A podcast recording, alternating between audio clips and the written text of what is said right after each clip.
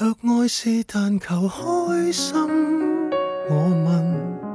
觉得我们现在用内卷，感觉像是把它和 peer pressure 这种东西给等同化了。但是其实内卷它的还有的另外一个面向是说，当整个社会都处于一种横向的竞争或者是比较的这样子的关系中，其实整个社会它的生产力并没有往前迈。论尽半生不懂爱。这是因为你们对皮克斯的期望是错位的，你就不应该希望他带给你这种哇，皮克斯就是一个哦，但它是一个悠长的哦。我看到网上说直的头发是不会掉的，但你剩下的头发会继续 脱。所以如果你直了犄角的发的话，以后你就会像小神龙一样，犄角的头发一直在那，然后后面的继续往后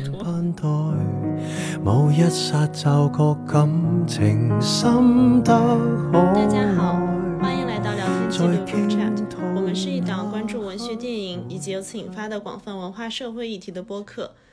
我是 Clee，我是阿许，我是阿喜。这是我们的第十四期节目。那么，在我们今天录这个节目的时候呢，时间已经来到了二零二零年的末尾。所以说，这一期节目我们希望能够对即将过去的这一年进行一个盘点。我们又一次的采用了普鲁斯特问卷的形式，选取了一些话题，然后以这种提问的方式来对过去的这一年进行一个总结。那么呢，我们其实这一期节目也算是一个内容推荐吧。但是呢，也不见得是仅仅局限于什么书影音这样子的内容。我们涉及的内容非常的广，就是包括像嗯一篇推送，或者是一种新出现的内容形式，甚至是一个话题，都是我们所所将要涉及的范围之内的内容。我们的第一个问题是在过去的这一年里，最让你有共鸣的话题是什么？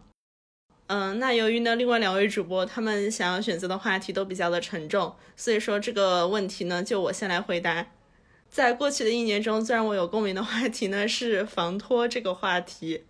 我也有很多话想讲，对于这个，那要不阿喜你先来讲一讲，你对防脱有什么话想要说？我我第一次意识到我脱发是有一天我就是在公司对着镜子，我能够看到我头皮的颜色，就顺着那个头往上看，我能看到上面开始泛白，然后我意识到我头顶的头发不多了，于是我去买了防脱发生发精华。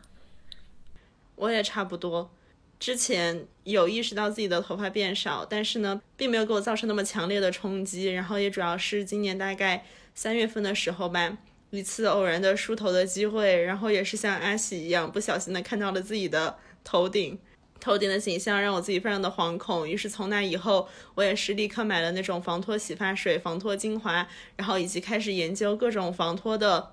方式，比如说要怎么样的去洗头发，用什么样的干发帽，用什么样的梳子，就这些话题我都去，我都去认真的研究了一下。然后洗发水啊，哪种洗发水和哪种生发精华比较合适，我也都去一一的尝试了一下。所以说，可以说是从三月份开始到现在这过去的九个月里面，我每天都在为防脱这项事业而努力。那那你其实有找到什么解决办法吗？嗯，其实还没有。有一段时间，我觉得好像头发掉的比较少，然后突然开始长新的毛了，但是。后来想一想，有可能只是因为北京太干燥，静电比较多，所以说新长的头发都能够立起来，然后就让你有一种好像是立竿见影的错觉。但是等我回到了家，回到了湿润的没有静电的南方以后，那些之前会立起来的呆毛又不见了，我就不知道它是不是真的这么的有效果。其实我已经有朋友去植发了。但是我看到网上说直的头发是不会掉的，但你剩下的头发会继续脱。所以如果你直了犄角的发的话，以后你就会像小神龙一样，犄角的头发一直在那，然后后面的继续往后拖。好，就是关于这个话题，我有两点想说。第一点就是，之所以在二零二零年你们两个人才觉得这是一个让你有共鸣的话题，是因为你们在漫长的少女时期都是头发很多的人。我作为一个从小头发就非常少，就是我从小学开始我去剪头发，那些理发师就会惊叹于我的头发有多少。对于我来说，我高中的时候就经历了过了一场担心自己会变秃的焦虑，以至于我觉得我近几年已经已经不焦虑了。我觉得如果人生注定是要秃的，那我就坦然的面对这个事实吧。然后第二点是你们刚才那个形容，你们两个人在梳头的时候突然看到自己的头顶，然后觉得很害怕。我想说，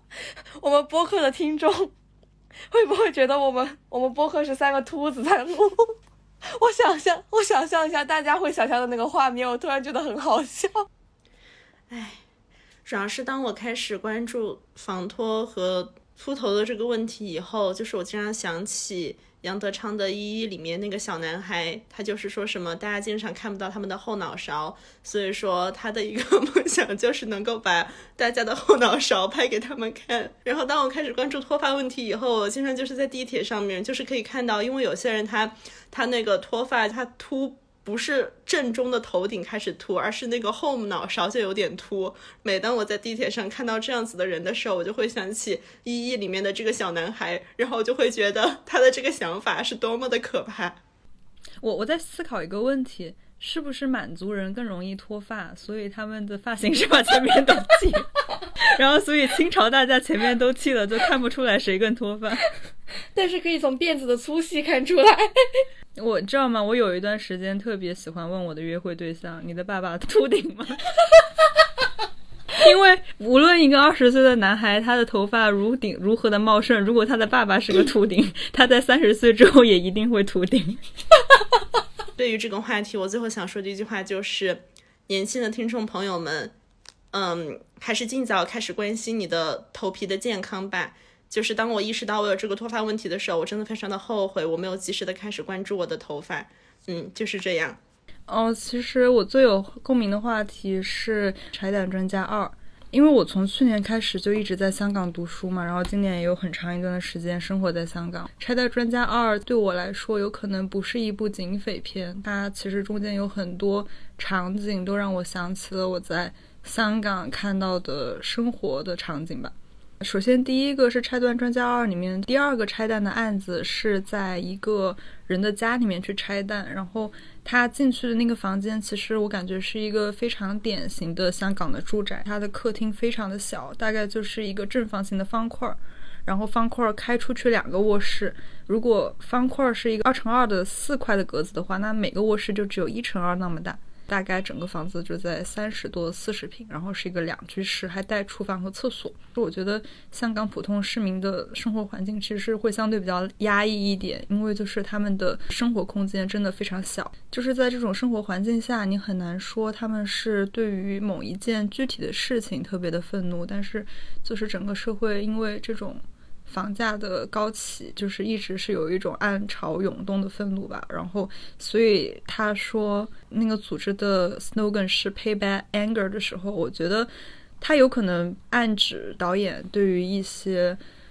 社会活动的一些评价吧。就是我会有这么一个感受。但是其实我觉得我在香港生活的时候，我的地位特别的尴尬。就是说，我觉得。每个人相信的东西始终是基于你的个人利益上的，他们所相信的东西，或者说他们的愤怒，并并不涉及我的利益，我也不会是说和他们感同身受的一群人。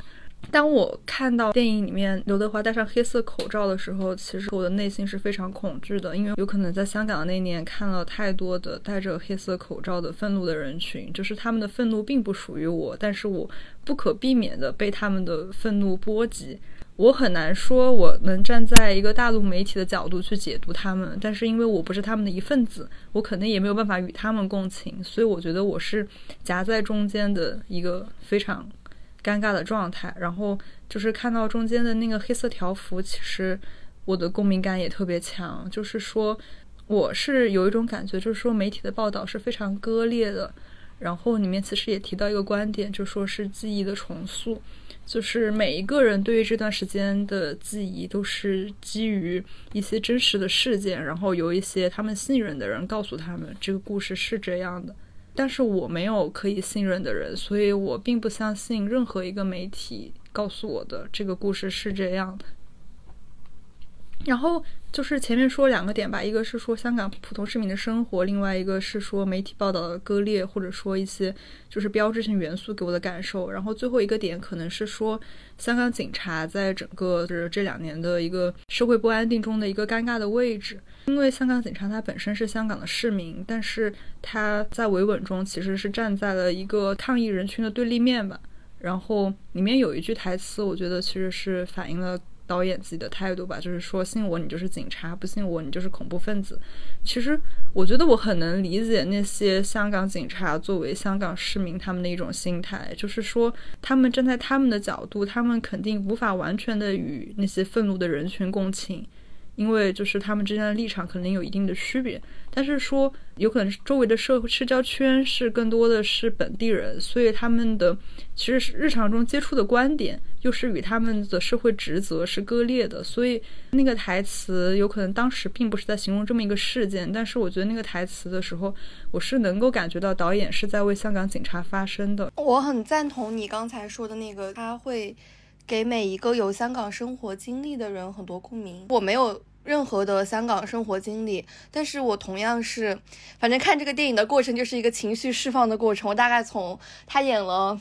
三四十分钟吧，就开始哭，然后一直哭到最后，然后大概就是他演十分钟，我哭一会儿；他演十分钟，我哭一会儿。我我自己能够感受到的那个剧烈的情感冲击，它可能和香港本身没有太多的关系。我更多的感受是刘德华演的这个潘乘风，我觉得他作为一个被体制抛弃的人，我我看到这里的时候就觉得非常非常痛苦。我第一次就感觉我的眼泪完全没有办法控制住，就是。他在和刘青云吵架，然后他说什么？为什么这个体制用完即弃？然后你为什么也不为我说话？当时我就觉得，天呐，太痛苦了。就是我觉得我完全能够理解刘德华他演的那个角色，他就是一直在为这个体制奉献。然后他到了自己为这个体制而受伤的时候，所有的人就把他放弃了，这个体制就把他放弃了。他们去选择了一些更加身强体壮的人，然后来代替他的位置，并且他们绝对是非常正义的。这个是让我觉得非常痛苦的事情，因为好像就是在二零二零年有一个趋势，就是说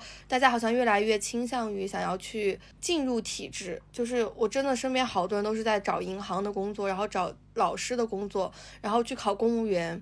可能是因为二零二零年这么动荡，然后这么的就充满这种不安的感觉吧，所以很多人希望从体制里面获得一个庇护，希望说能够有一种更稳定的、更有。保障机制的一个生活，但是我可能是觉得，在从《拆弹专家》这个电影里面，我是感觉到，不管是在怎怎样的一个社会氛围之下，就没有体制是可以庇护你的。我们能够信赖的其实是个体的力量，这也是二零二零年我自己一个很大的一个感想吧，就是你与其去找一个体制来庇护你，你不如真的相信你身边的人，你把你的真心交给你身边的人，反而这是一个更可靠的事情。然后第二个就是，其实这个电影它剧本写的那个时候应该不是一九年，他本来是不必把这个事情放到一九年十月份的。我觉得这个导演是故意的，就是我觉得在别的导演可能都在规避一些审查这种因素的时候，他反而做一个这么勇敢的一个决定，一种自我表达。就虽然可能也没有那么的明显吧，但是他还是把这个自我表达给放进去了。所以我觉得这是一个，就是我觉得对于创作者来说是一个很难得的事情。然后我觉得可能就是这一年里面我最有共鸣的话题，就可能有两，它分别是两个维度。第一个就是内卷，其实我主要指的就是项标的那一篇采访，就是人类学家项标谈内卷，一种不允许失败和退出的竞争。虽然说这个概念是今年才出现的嘛，但是其实我觉得中国这种竞争体制其实已经出现了非常非常多年了。我之所以今年对这个话题又重新变得非常的有共鸣，就是因为我发现，我因为他有段时间变得非常的痛苦，就大概是八月份的时候吧，我当时刚开始找工作，然后我就觉得说，啊，大家都要去呃互联网公司，然后呢，我是不是应该投一投？我内心深处其实并不想去这些公司，然后我也并不想做那样的工作，我只是因为觉得好像说大家都在往那个行业里面挤，大家都在寻找那样一条跑道，我是不是也应该？选择这样的人生道路，但是最后的现实就是证明我并不匹配那些公司，那些公司也并不匹配我的需求。大概是在九十月份的时候吧，我就彻底就放弃了找那些很内卷的那那些工作，然后我就去到了一个相对来说没有那么卷的一个行业，最后也找了一份就是可能在世俗意义上钱也不是很多，然后呢也不是竞很很有竞争的那种工作，然后我就去回想说，我为什么七八月份、八九月份的时候会那么痛苦，就是因为我觉得内卷它不是说在金钱或者说在地位上让大家觉得有一个目标一定要去争取这个点让人觉得很痛苦，而是好像。大家退出内卷，放弃的不仅仅是钱，或者放弃的不仅仅是地位，而是就会让我觉得非常的内疚，就是好像我是一个违背了现在这个世俗评判标准的一个人，然后我好像是说我这样做是不是我在世俗意义上就是一个失败的人？就是我觉得向标那个。话那个采访里面有一段话就说的特别对，他说你不仅是在钱上少一点，物质生活上差一点，而且你一定要在道德上低头，一定要去承认你是没有什么用的，是失败的。内卷这件事情之所以让大家这么痛苦，就确实不是说在物质上面真的让大家有什么压力，而是说如果你真的退出内卷，退出这个竞争的话，你是不是就是在世俗的评价体系里面就是一个失败的人？我觉得我在很长一段时间里面，就可能因为从小。我生活在一个很严苛的教育体系之下，所以我就已经习惯了说我要去做这个成功的人，我要去做这个胜者。那我其实是没有办法接受这种世俗意义上面的失败的。我觉得这个是让我觉得很痛苦，然后很折磨的一个一个一个事情吧。然后我觉得我之所以最后选择可能退出这个机制，也是因为我想要说，我能不能去建立一个属于我自己的一个。评价体系，我不要再活在这么一个世俗的评价体系里面了。那我觉得可能现在我还没有完全成功，但是至少我开始慢慢的去选择这个方向。那我确实是觉得我这两个月有过得比以前快乐很多。你让我想起了我这年做的实习和我最后选择的工作，因为我是做金融行业的嘛，大家都说金融有两颗明珠，一颗是投行，一颗是行业。如果是你问一个同学说你是做什么工作的，如果你告诉他你是做投行的或者做行业的，大家的表情都是哇，因为我今年是做了两个行业实习，然后大家听到我前两个实习的时候，大概都是那种表情。然后，但我最后没有去这个行业，因为我觉得它不是一个让我快乐的事情。后面大家问我去了哪儿，我说巴拉巴拉巴拉，然后大家都是一副哦，然后不想了解，然后大家开始继续话题的样子。就是你最后选择这个结果，肯定是有一定失落感的。但是我觉得这是让我更接近快乐的一种办法。我们有可能一直有一个价值观，说你没有成功是因为你没有选最辛苦的那条路，你不愿意吃苦。在我们没有成功的时候，我们会焦虑的把我们不够努力画上等号。怎么说呢？我觉得内卷的本质还是一个构建评价体系的事情，所以我也同意阿许的话，就是你要走出内卷的第一步，就是你也要尝试走出大家的评价体系，然后建立你自己的价值观和评价体系。但我觉得这是很难的，因为钱是一个非常容易的量化指标，但是你要把这个定量指标变成一个定性指标，事情就变得复杂了起来。对，今年也是工作之后嘛，然后就会有人问你的工作怎么怎么样，然后大家问的第一个问题都都是你的工资是多少，没有人第一个问题问我你工作的快不快乐。就我觉得确实是这样，就好像是钱它是很好衡量的，这是一个很简单的一个标准。我觉得内卷之所以它会。席卷我们这个社会，就是因为它是一个很简单的一个标准，一个衡量体系，就搁在哪儿都都可以成立。但是你说人的情绪上面的一些东西，包括你自己对你自己的一个评价体系，你开不开心，你。过得有没有价值感？就是这种东西，它太虚了。可能对于很多需要量化的地方来说，它是没有办法去量化的，所以它没有办法成为一个社会潮流上面推崇的一个评价体系。但是我觉得，就是作为个体来说，你是可以从那个钱多钱少，然后你社会地位的高低的这种体系里面走出来的。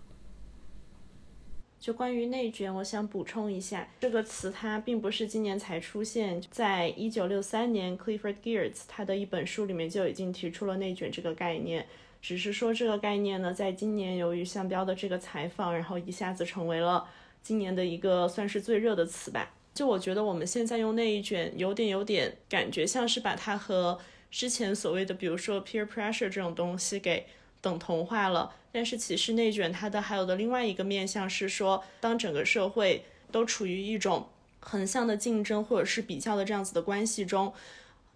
其实整个社会它的生产力并没有往前迈。就是有一种就是大家在处理这样子的一种人际关系的时候，把关系复杂化了，但是并没有在你的产出上面，嗯，达到一些量或者是质上面的变化，就感觉更像是一种无意义的消耗吧。嗯，对，就我记得三彪那个采访里面提到，就是说他像是空转陀螺，就是大家都在很努力的不停的用鞭子抽自己，但是最后社会没有因为这样的竞争而得到任何一点的进步。对，是这一点我的体会也很深。就比如说你在本科的时候，明明老师说了只用写三千字的论文，但是大家一定要给写个一万字交上去，就这是为了什么呢？增加了老师的工作量。然后呢，你并没有说你的一万字的论文就比三千字的论文真的好到哪里去，就只是你觉得大家都写那么多，所以说你也要写那么多。嗯，是的。就是包括写论文这个事情也是这样，就是大家好像就是有的时候想的不是提高质量，是多写一点，因为那个字数是比较好衡量的，但是那个质量可能是比较难以衡量的一个东西。那最后的结果就是大家越写越多，越写越多，越写越多。嗯 嗯，艾是你想说的第二个你最有共鸣的话题是什么呢？呃，是金马的颁奖典礼，它是今年让我觉得特别鼓舞人心的一个东西。在那个颁奖典礼上面，你会看到，就算是在这么难的一年里面，还是有很多的创作者，他们在很努力的去创造一些属于他们自己的东西，去留下一些东西。对我个体而言，我是希望我自己就算待在一个可能不被大家看好的一个行业里面，还是可以一点一滴的把手上的事情做好，然后把每一个小的，可能他赚不到钱，但是它是一个我自己很认可的事情，然后我把它做好，我就觉得是我自己为我自己人生找到的一个。价值方向吧，一个努力的方向。然后第二个点是因为一八年那件事情之后，其实大家对于金马的关注度是直线下降嘛，因为大家没有办法去讨论一个具体的内容了，所以大家就只能就是对它的讨论其实都停留在一个非常政治的一个层面上面。然后我就觉得，其实这件事情它有一点像一个恶性循环，包括它在我们。现实生活中的各个领域里面，其实都有这种类似，就是说，呃，是因为把一个内容给禁掉了，然后所以说大家没有办法去讨论那个内容，大家才转而去讨论一些很意识形态的东西。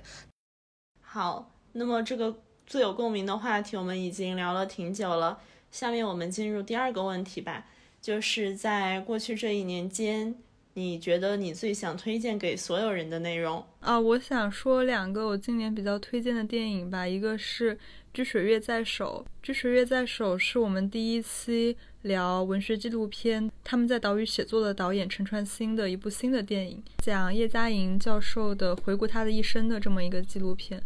然后中间有可能比较打动我的是叶嘉莹对于苦难的态度吧，就是有一个词，觉得也能形容他自己吧，就是弱德之美 （passive virtue），就是用一种比较。被动的态度，其实被动的态度，我我觉得把理解成一种坚韧吧，去面对你人生中的挫折，我觉得是很打动我的。然后第二个电影是我非常喜欢的导演万马才旦的新的电影《气球》，我觉得《气球》和万马才旦其他的电影还蛮不一样的，因为。万马才旦给我的感觉一直是宗教题材比较重的一些电影，像他原来的比较出名的《静静的玛丽石》和《寻找之美根灯》，一般都是有一些非常显著的西藏元素为主题的。但是《气球》我感觉更像是讲一个藏民的一个社会生活的这么一个吧，就是它的宗教元素会更淡。就是《气球》给我的感觉是，他作为一个男性导演，但是他拍的这东西还挺女性化的，而且。我会觉得气球里面它传递的那个东西是还挺普适性的，就我不会真的有觉得说，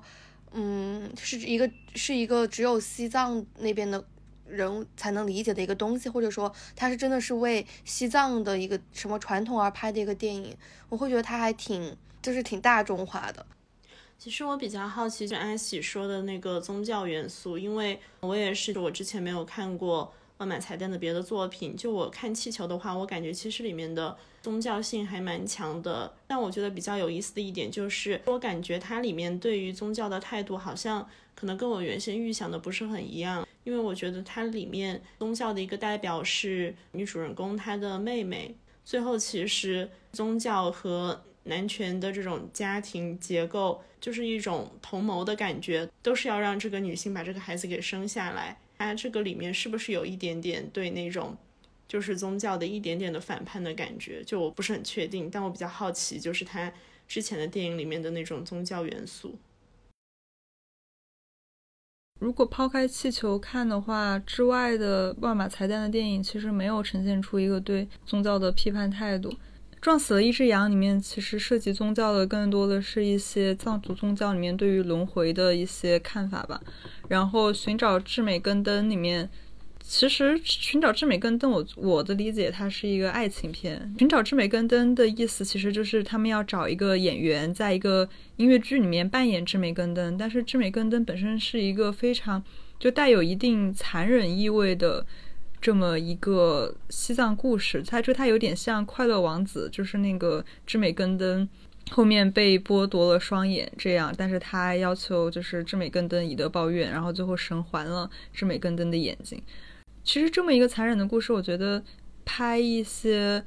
反思是比较容易的吧。但是其实那部片子是没有透露出这样的意味。然后我还看了《静静的妈里什》，是讲的是小活佛在一次意外的机会看了《西游记》，然后整天都想着《西游记》的故事。然后我感觉，与其说他在讲一个宗教故事，不如说是讲一个有一些特殊身份的小孩子他的童年，也不是一部有宗教反思意味的电影。所以我觉得《气球》的话，应该是万马才旦的一个新的突破吧。如果是从宗教反思的方向思考了，那我最推荐给所有人的内容，其实是一个刚刚才上映的电影，叫做《心灵奇旅》So。然后我知道 我们的其他两位主播其实都没有那么喜欢这部电影，但是其实我自己是非常非常喜欢的。喜欢它的理由非常的简单，就一个是因为我自己是皮克斯的脑残粉，然后第二个是因为我希望所有人看到这部作品之后都能感受到幸福和快乐。然后我觉得这就是我二零二零年看过最让我感觉到幸福和快乐的电影，而且我觉得它。不仅是让你短暂的感受到幸福和快乐，它也是有让你去反思你给你带来快乐的这个心灵机制。就它那个电影里面一个很重要的概念是那个 spark 嘛，我就觉得我的生活好像我把它转为从追求一个既定的目标，而去变成了我走在这条路上，我去不断的寻找我生活中的 spark 之后，我的生活真的就变得很快乐了。我是觉得这个 spark 它可以是很多很多东西，就包括它，我工作上也会经常遇到一些属于工作的 spark，包括我觉得对于我来说录这个播客也是我二零二零年的一个 spark，就包括我做饭呀，然后。就是出门散步呀，就是这些很小的事情，它都可以成为我的人生的一个 spark。就像那个电影里面二十二，他刚开始的时候，他会理解成这个 spark 好像是一个一定要完成的一个像理想一样的东西，然后他就觉得自己没有这样一个东西，他觉得很痛苦，他最他就觉得自己不想要成为一个人。然后呃，到后来他就会慢慢的发现，这个 spark 它其实就是一些让你觉得。很快乐，然后一些让你觉得很幸福的东西，就是我觉得人可能他就不是天生就会获得快乐的。那你在获得快乐的这个路上，就是你要训练自己快乐的这个能力。这也是我二零二零年的一个。心得吧，就是你要不断的去用一些小事来刺激自己的心，然后告诉你自己，哎，这是一件可以让你觉得心情比较好的事情，好像你就会慢慢的在遇到类似的事情的时候，你就会有一个条件反射，就像这个电影告诉我的一样，就是不要太执着于一些大的目标，你把你的生活拆分成一些很小的每一天二十四小时，那你就真的是会快乐很多。那我觉得我想推荐给所有人的内容就是。它可能不是二零二零年最好的电影，也不是二零二零年最好的内容，但是我觉得每一个人看过之后，都可以在岁末年尾抚慰自己的心。你说这个电影，你知道吗？如果是我放的话，我会把它放在你和大众观点最有分歧的内容。我会说《心灵奇旅》，我不明白它为什么豆瓣能得九点一分。我读一下我的豆瓣评价。最后三十分钟半坐在椅子上等待我的啊哈 moment 来临，结果就结束了。这个经历仿佛是故事中两条鱼的对话。I'm looking for the ocean and now I'm just in the water. This is ocean，就是这种感觉，就是这就这就完了吗？嗯嗯，我我觉得我还挺同意阿喜的这个看法的，是因为毕竟这是阿许最推荐的内容，所以说这样说可能有点偏歪，但是。等一下，我必须要说，我已经多次强调，它并不是二零二零年最好的电影，因为我觉得它其实放到皮克斯的那个序列里面，它也不是就是最上等的那一类作品。我只是觉得它就是它很适合出现在二零二零，然后很适合推荐给大家。然后我很理解迪士尼为什么一定要在 二零二零的年尾把这个电影给放上来，就是因为我觉得它真的很适合大家在这个时候看，比较治愈。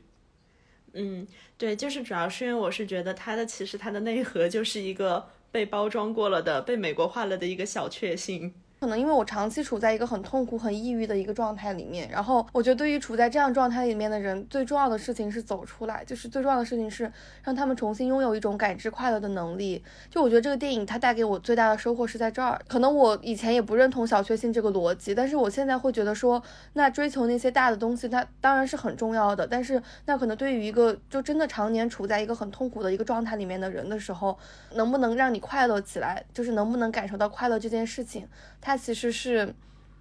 很重要的，就会比我们想象的要重要一些。然后我觉得这个电影它，它就是教会了大家如何去寻找快乐的一种机制，所以我想把它推荐给大家，是因为我觉得它是一个可以学习又可以复制的东西。我觉得这个故事是个不错的故事，然后它确实在某些点上，就是还是能够给人以一种很安慰和很治愈的力量。只是我觉得可能是说，因为这个观点它并不新颖，所以说就会让我感觉有那么的一点的，嗯，可能也是因为之前期望比较高吧，所以说就是看了以后觉得其实他想要传达的东西是一个有一点点老生常谈的东西，所以说有那么一点失落，嗯，但是如果就是大家需要在岁末，然后呢去收获一点这样子精神上的安慰或者是一种鼓励的话，我觉得确实还是很适合去看这部电影的。我觉得我同意 K 的点，就是我的问题在于我对他的期待是哇，最后我得到的是一个哦，嗯。我跟你们说，就是因为你们对皮克斯的期望是错位的，你就不应该希望他带给你这种哇。皮克斯就是一个哦，但它是一个悠长的哦。好，那你说你的吧。那么呢，我今年最想推荐给所有人的内容是《把自己作为方法》这本书。这本书我觉得在今年应该也是属于大家讨论度比较高的，毕竟它也是豆瓣的图书年度榜单排第一的书。就首先我讲我看这本书的感受吧，今年真的是向彪老师陪伴了我很久。我先是在年初的时候才去看去年十三幺第四季向彪和许志远的那一期节目，就我还真的蛮喜欢那一期节目的，就是它里面在讲到就是不只是说。知识分子吧，就我觉得是说每一个当代人他该如何去处理自己所面对当代生活，在这个问题上，我觉得当时看到了以后，我是觉得很受启发。之后呢，我又去看他的成名作《跨越边界的社区》，可能跟很多看这本书的人一样，除了他的田野的本身之外，我觉得让我感到更有启发的是他在那本书的序和他的后记里面写的东西。然后我觉得把自己作为方法这本书是他和单独主编吴奇的一个谈话录的这样子的一种形式，所以说他也不算是他自己在写，就是说是一种把他们说过的话的一种记录吧。然后我觉得这本书它其实它里面谈到的很多话题，也是他在嗯跨越边界的社区这本书的序和后记里面所提到的一些观点的一个衍生和更深入的一个阐发。然后这本书的话呢，就是虽然说好像。大家看，可能是说是一个牛津教授，虽然他现在不在牛津了，一个学术界里面的人写的东西，但是其实这本书它非常的好读，就是这也是我觉得可以推荐给所有人的一个原因。然后另外一点的话呢，就是我在看完这本书以后，真的是很多很多年以来，我为数不多的感到，要是我能够再早一点读到这本书就好了的这种书。虽然说也不可能再早点读到了，毕竟它今年六月份才出版。首先，先是从一个个人的角度来说吧，就是因为。最近两三年以来，困扰我比较多的一个问题就是说，要不要去读博士，或者是说读博士为了什么？因为我觉得自己之前一直是算是走在一条比较常规以及平稳的通往学术的道路上，但是呢，我又比较的去质疑就是学术的价值，尤其是你在虽然我也不太喜欢用圈这种词，但确实就是学术圈里面，就是你会看到。嗯，各种各样的学者，然后他们可能抱着各种各样的目的或者是动机，然后呢在做他们的研究。但是我就是会有的时候会觉得，比如说像对我的学科来说很重要的是欧陆哲学，但是你就会觉得这些欧陆哲学它真的那么有用吗？就是大家开口闭口都要提的那些理论，他们真的有这样的批判力度吗？可能是一个是对自己的能力以及自己之后所要从事的工作的一个怀疑吧。看了向标的他的这一个谈话录以后，确实给我很大的鼓励。因为就是按向标他自己的说法来说的话，就他自己其实不是一个很理论性的人。就我觉得也很难得的一点是，就是向标他在这个谈话录，然后包括其实他的很多的公开的路面啊，或者是发言里面，都可以看出他是一个很坦诚的人。他敢于承认自己的一些不足或者是自己一些缺陷，但是他同时就是也说，他里面的一个很重要的一个观点，也就是这本书的题目，就是把自己作为方法，就是说你在处理。任何的问题的时候，你可以带入你自己的经验，把自己的经历去问题化。这一个观点其实让我就有一种，一个是豁然开朗的感觉吧。然后另外一个是有一种好像你之前你一直在你一直在想，是不是你也可以更多的是从自己出发去想一些问题。然后突然看到有一个人这样子在说，你就会觉得好像自己之前的想法受到了肯定，然后就会觉得，呃，是对自己的之前的一种想法的一种鼓励吧。就可能不只是说对于做研究的人来说，就我觉得是对于各行各业的人来说都是有一定的启发意义的。你你要怎么去理解你生活的世界，然后怎么去理解你每天所面对的这些事情？如果你把自己作为方法，你把自己的个人经验去带入的话，你会发现其实你和这个世界的连接是有很多的。然后另外一点，我觉得对我来说比较有启发的是它里面。很强调的一个概念就是附近，就是其实这个也是他在和嗯许志远的那一期十三幺里面有谈到的，就是对于自己生活的小世界的这样子的一个建构。就我觉得可能就是之前很多人都会，就像我自己，还有很多人都可能会有这样子的一种习惯，就是去对于一些大的事情、大的问题想的太多，然后在想的太多的同时，可能反而对于自己所生活的具体的这个处境。关注度不够，而且有的时候就是很容易，你去想一些大的世界、大的环境的时候，你会感到很沮丧，你就会觉得好像自己无论做什么，其实没有办法改变这个大环境，你就会觉得提不起这个兴致和这个斗志来。然后，但是呢，当你去想，其实你可以先去关注你自己的小世界，就哪怕这个大世界、大环境再不令你满意，你也可以通过你自己的交朋友啊、读书啊，或者是做事情，先去建构起一个令你满意的小世界。就我觉得这一点，就是当时看了以后，对我来说也是一个很鼓舞的一个观点吧。嗯，当然这本书我觉得这里面它可以谈的还有很多，但是对我来说，我觉得启发最大的是这两个方面，然后也是我觉得嗯可以推荐给所有人的原因。当然这本书就是大家对它的评价也不一样，但我觉得这也是一个好的现象，因为一本好的书应该就是能够引发不同的观点上的讨论的，所以我觉得。嗯，如果大家能够去看看这本书，然后更多的参与这个讨论，我觉得也是本身就是在对于这样子的一种共同体和小世界的一个构造了。那我们要不然就聊一下我们的第三个问题，和前两个问题非常的不一样，是一个很私人的问题，然后也比较轻松，就是大家觉得这一年最 guilty pleasure 的内容是什么？这个问题我想了一下，但最后我给了一个很简单的答案，就是算是 gap year 吧。为什么 guilty 呢？我自己的话是因为和很多今年就是要出国的人一样，因为办不了美国的签证，所以说就在国内滞留一年。然后我就是选择了延迟入学，所以说相当于就是拥有了一段 gap year 的这个时间。为什么 guilty 呢？就是因为当你成为了一个无业游民之后，然后你就会觉得自己没有在工作，而你身边的很多人都是在嗯上学的上学，上班的上班，你自己就没有这种生活的压力或者是。原有的节奏感，你就会觉得作为一个无所事事的人，充满了一种愧疚之情。然后为什么 pleasure 呢？就是因为没有任何人要强迫你做任何事情，这真的很爽，完全可以理解。对，所以结合起来，这就是我今年最 guilty pleasure 的事情了，非常的简单。我今年最 guilty pleasure 的内容是看狼人杀综艺和直播。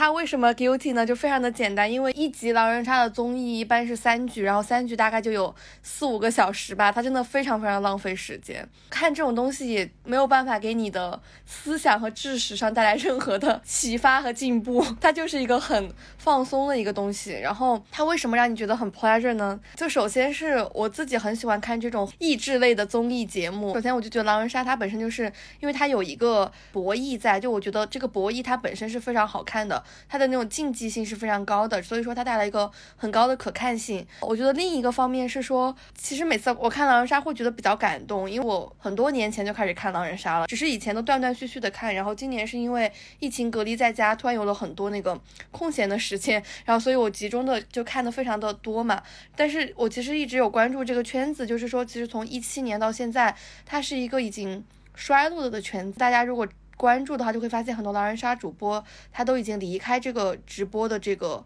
领域了，因为他就不太赚钱了。但是其实还是有好多就我很喜欢的主播，他还在坚持。就我会觉得，一方面我是觉得他们真的挺聪明的，就是在这么套路的一个游戏里面，他们可以找到那么多丰富的打法，然后有那么就是每一局都可以打出一些新意，然后不断的去尝试一些。新的配合的手法，有的成功，有的失败，但是一群人一直在做这件事情，所以我觉得它是一个就很令我感动的一个事情。然后我我又是觉得隔离的时候，其实你每天都一个人嘛，然后其实挺寂寞的。然后我每次看狼人杀就会觉得好像是一群人，就十二个人，然后凑在一起，大家都热热闹闹的玩一个也没有什么特特别多人在意的一个游戏，我就会觉得这件事情还挺给我安慰和感动的。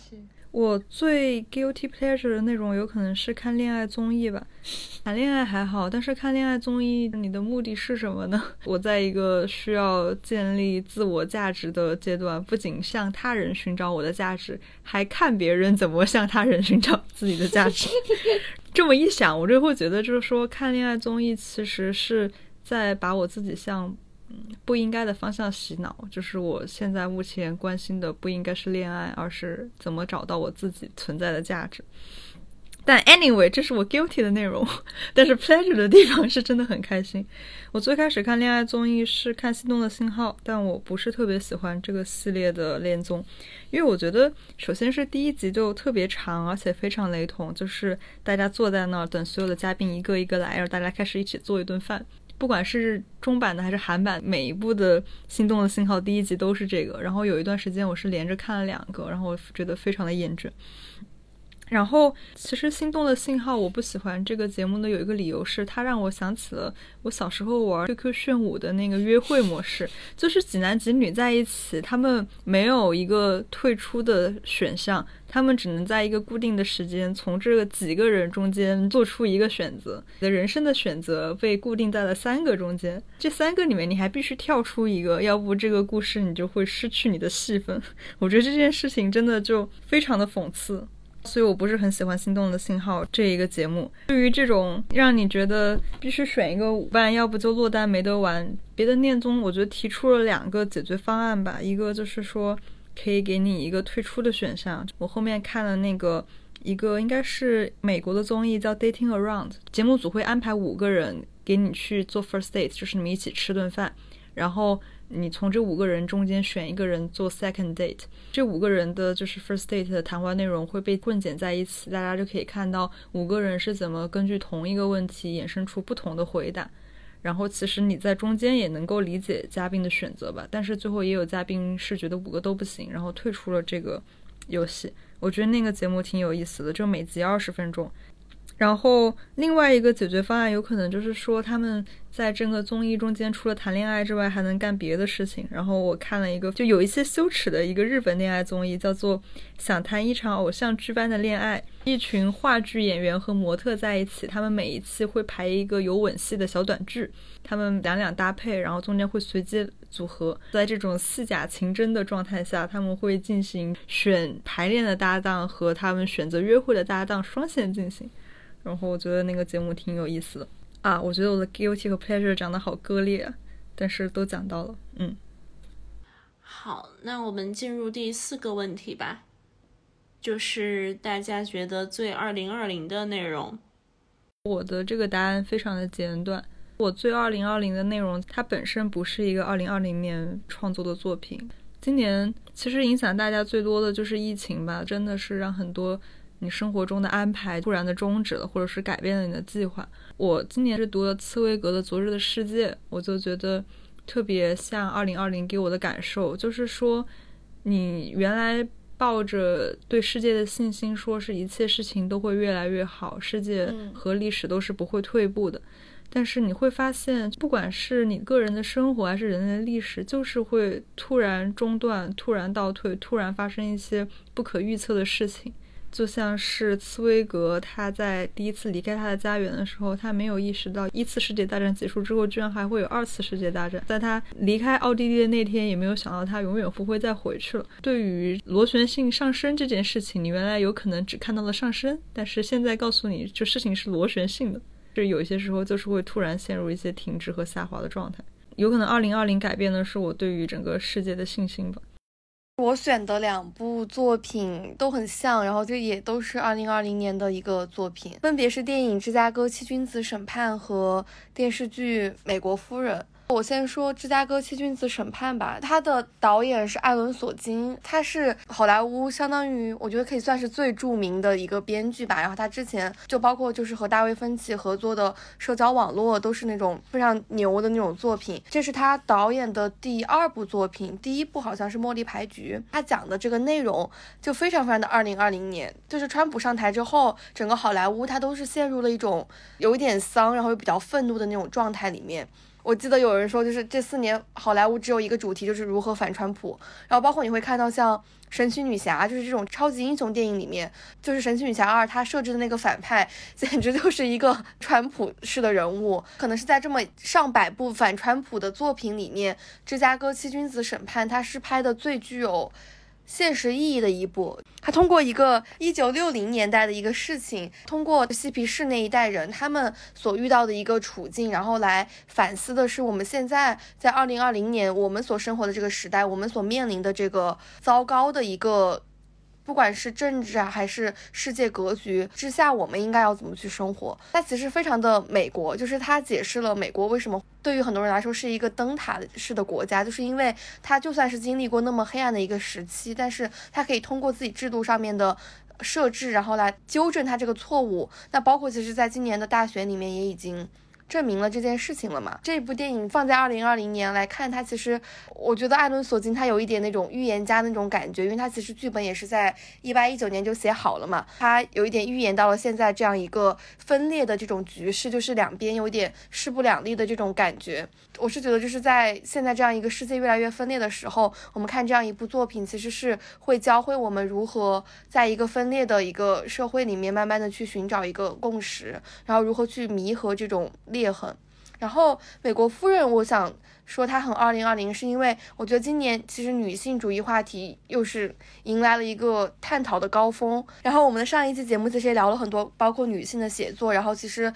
这几年好莱坞也涌现出了很多女性的导演啊，包括编剧啊，然后包括很多女性的演员也在不断的发声，争取自己的权利。我们这个时候再去看一个，也是一九六零年代他们当年做的那个女权主义的斗争，我们会发现，就像阿喜刚才说的，世界是一个螺旋上升的一个趋势。那我们现在会觉得我们斗争有一点停滞住，就是它是一个很正常的一个趋势。然后，当然你也会非常沮丧的发现，人在一九六零年代在争取的一些权益，我们在二零二零年的中国其实也未必争取到了这个权利。所以，我是觉得他在我们现在的中国去看，其实也是有。有很多的鼓舞吧，其实你会发现他们争斗的那个过程也是非常的痛苦。然后今年关于女权这个问题，就很多人会质疑说啊，为什么女性内部也会有一些分裂？就包括之前会出现什么婚旅啊，然后包括很多就是很多人会说极端女权怎么怎么样。然后你会发现，其实这种问题在就是当年的第二次女权运动里面都是已经发生过的了，它并不是一个新的问题。那既然前人可以解决，那我们其实也是。可以去慢慢的去摸索这个问题解决的一个办法的。这两部作品，它只我觉得它很二零二零，都是一方面他们和现在大家所讨论的这个问题很贴合，另一方面我是觉得他们可以在二零二零给大家提供一些解决问题的途径，所以我选了这两部。嗯，那我想说的最二零二零的内容呢，是黑泽明的电影《罗生门》。这个电影也非常久远了，一九五零年的电影，所以说其实已经有七十年了。就为什么我会觉得它二零二零呢？二零二零年，就我想起它的话，我想起的第一件事情肯定还是疫情了。是在疫情中让我感触比较深的是，疫情刚刚开始的那段时间，应该就是国内的疫情还依然形势还依然非常严峻，然后国外又开始有疫情的时候，就那个时候就感觉是很多人都处在一种很惶恐和不安的情绪里面。然后在这种惶恐和不安的情绪里面呢，你会去看大家在处理一些可能会涉及到自己利益的事情的时候，他们是什么样的一种态度。所以就我在可能今年三月份的时候吧，就感触很强烈的就是，我觉得疫情像是一场大型的对于人性的一个实验。基于对二零二零的这样的一种印象，所以我选择了《罗生门》这部电影。就这部电影呢，就我看了可能有三遍吧，但我就是其实前两遍看的时候都没有非常的 get 到它，就我觉得就可能之前看的时候也是和大部分的评论一样，就是或者是去关注就是一个事情怎么样通过不同的人的讲述，然后有了三三四种完全不一样的呈现的形式，觉得这也是为什么罗生门这个词在现代的。汉语的语境里面就变成了一种好像是真相缺乏真相，然后捉摸不定的这样子一种状态。但是呢，就是当我今年对于疫情或者是人性有了这样子的一种想法之后，我当时就是突然想起了《罗生门》，就突然想起就是它这个电影它的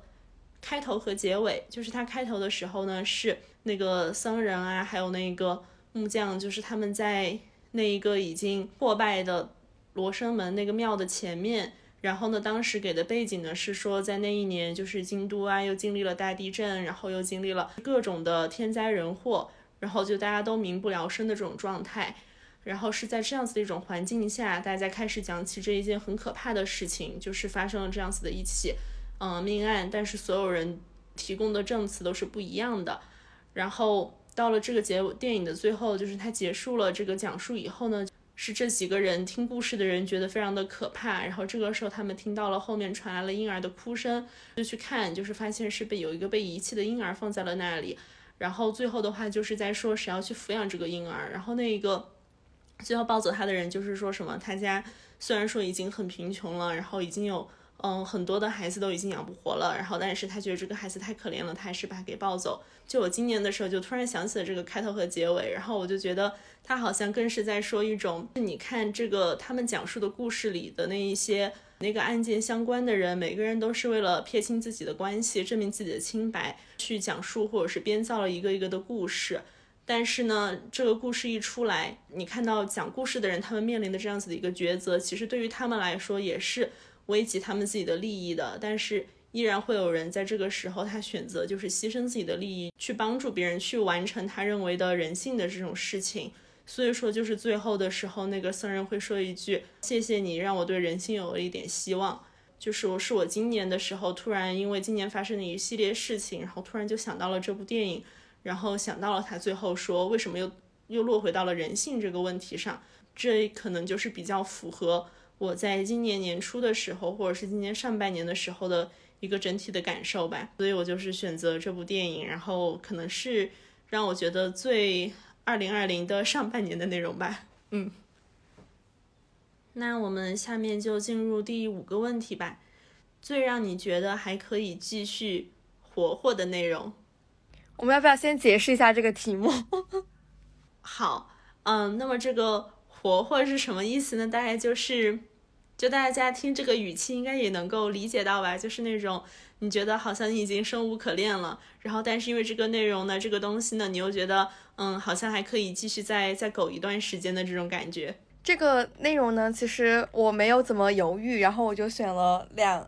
应该是就是有一个是一大类的内容，然后有一个是一个具体的内容。这一大类的内容，我把它概括为做饭 vlog 以及做饭综艺。二零二零年找到的最让我在生活中开心的一件事情就是做饭，但是因为它也不是一个内容嘛，然后我就想，我就想换了一个角度想一想。我今年看了非常非常多的做饭的 vlog 或者是做饭的综艺，然后这个做饭的综艺主要就是指的像拜托了冰箱这种综艺。其实我也对他们聊天的内容呢没有什么感兴趣的。我最在看的是他们后面那个大厨做饭的那些内容。我为什么喜欢做饭以及看别人做饭，就是因为我觉得，就像你刚才就是也有提到嘛，就是其实今年去关注外面的那个世界，其实是非常让人痛苦的。然后就包括我年初的时候就会觉得，为什么就特别是国内疫情很严重的那段时间，我就会觉得，